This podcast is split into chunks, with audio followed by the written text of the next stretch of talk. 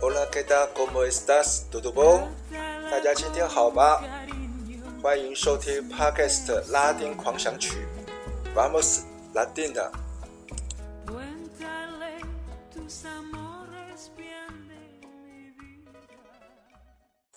大家好，大家平安，我是播客主持人 Liz Way。今天是二零二三年九月三十号，欢迎收听 Podcast 拉丁狂想曲第十三集的播出。今天要跟广大听友们分享，我们全家曾经两次深入亚马逊丛林探险的故事。第一次是在二零零四年的五月，我们从巴西利亚搭乘航班飞往马瑙斯，隔天呢，再到港口。搭乘渡船进入丛林，目的地呢是到远远近驰名的五星级丛林旅馆阿里亚乌 Amazon Towers。亚马逊河水道宽阔，岸上原始丛林，树木参天。我们巧遇了暴风雨来袭，天空气象变化万千，中途还转成了小山板。在狭窄河道上进出穿梭，体验了丛林探索的乐趣。恶名昭彰的食人鱼比拉鸟触手可及，但是没人敢伸手轻易尝试。最后渡船在阿里亚乌 Amazon Tower 的简易码头停靠，游客下船，原住民孩童在码头旁边展示了蟒蛇、猿猴。短吻鳄、羽毛鲜艳的鹦鹉吸引游客目光，拍照留影赚取小费。阿里亚乌 Amazon Towers 旅馆的建筑外形呈现圆塔形，当时呢有两栋旅馆，就在亚马逊河的河岸上，我们走在长达一公里多的河岸。木造长廊上，沿路参观奇特的树屋房间，很多是由 Discovery 国家地理杂志、National Geographic、微软、Microsoft、巴西环球电视台 Huge Global 大型企业赞助兴建的。天然造景呢，就是鳄鱼池塘，池塘上遍布着 Victoria Regia 大王莲。甚至成人也可以直接站立在上面。短吻鳄鱼呢，就躲在大王莲的下方，从缝隙中探头露出双眼，虎视眈眈。虽然是号称五星级旅馆，但旅馆房间大多盖在树梢上，缺水又缺电，更没有网络，仅赖卫星电话跟外界联络。每个房间还自备一台发电机，一个晚上。要价不菲，我们当然只是参观拍照。中午在餐厅里吃了一顿难忘的食人鱼大餐，饭后甜点更是珍稀异果，除了木瓜之外，其他都叫不出名字。在旅馆柜台的布告栏上，我突然瞄到了一面青天白日满地红国旗，来自台湾的游客在上面留言。盛赞亚马逊的壮观和美丽，赶快拿出相机来拍照，见证台湾游客留下的足迹。其中一位留言者署名曾雅妮，到底是不是当年 LPGA 女子职业高尔夫球选手曾雅妮本人呢？就不得而知了。接下来我们来听一首亚马逊在地歌手阿雷索萨 （Celso Souza） 兄弟两人共同演唱的。这首歌曲《抢救亚马逊》（SOS Amazonia）。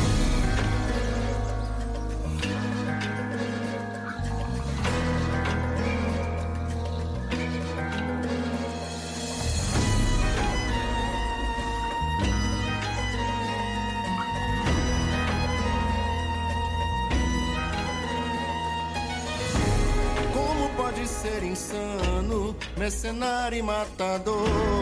Com o aço, ferro, mata, corta ou em chama se apagou. A fauna e a flora em completa degradação. Mudando o curso da vida, sem medir a extensão. O predador, bicho, homem, é o responsável por toda e qualquer destruição.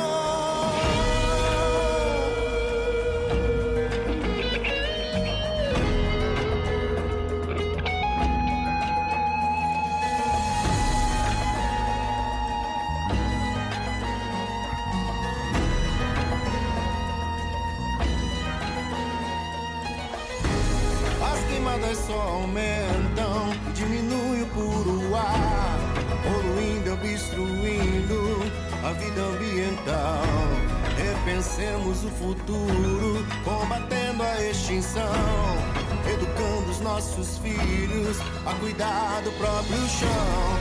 Atitude e esperança se entrelaçam nessa luta por um mundo melhor de se viver. SOS Amazônia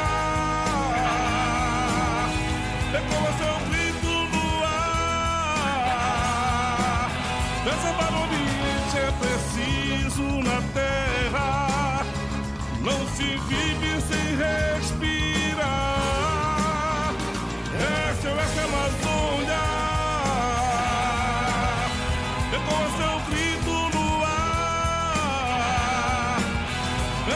ambiente é preciso na terra. Não se vive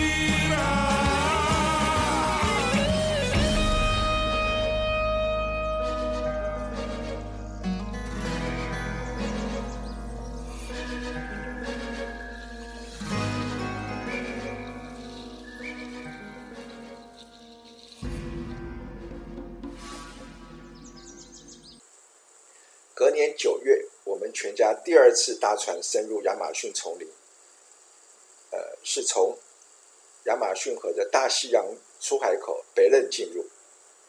北任是北部巴拉州的首府，毗邻大西洋。巴拉州西北部与圭亚那、苏利南两国接壤。巴拉州人口呢将近八百万，是北部各州人口最多的一州。土地面积呢，它一百二十万平方公里，位于大西洋岸的亚马逊河出海口。北任是巴西亚马逊地区最大的城市，别称 Cidade das Mangueiras 芒果树之城。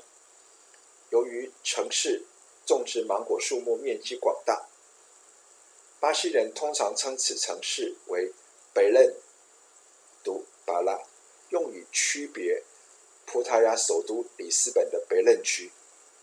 当葡萄牙王室逃亡迁来巴西的时候，北任也如里约热内卢一样，准备大兴土木，迎接王室到来，但最终还是由里约热内卢雀屏中选。这里呢，也是欧洲在亚马逊地区的第一个殖民地，但直到一七七五年才并入了巴西。北任的新城区呢，有现代化的建筑和摩天大楼；旧殖民区呢，保留了树木林立的广场、教堂和传统蓝色瓷砖的魅力。在近四百年的历史呢，北任经历了橡胶的鼎盛时代，也接待了众多的欧洲贵族，深刻的影响当地的建筑风格。北任在当时被称为是美洲的巴黎。日本移民呢，在二十世纪初呢，正式来到巴西时，部分移民呢选择在巴拉州务农，开始种植黑胡椒。一九七零年代，北任也成为世界上黑胡椒出口的集散地之一，也称为香料之都。台湾侨民呢，在北任呢多从事的远洋捕鱼，经营高单价的渔产品，例如鱼翅、干贝的出口生意。我们从北任呢搭乘十人座的三板，沿着这个亚马逊河而上，大概走了两个多小时，拜访当地印第安人的原始部落。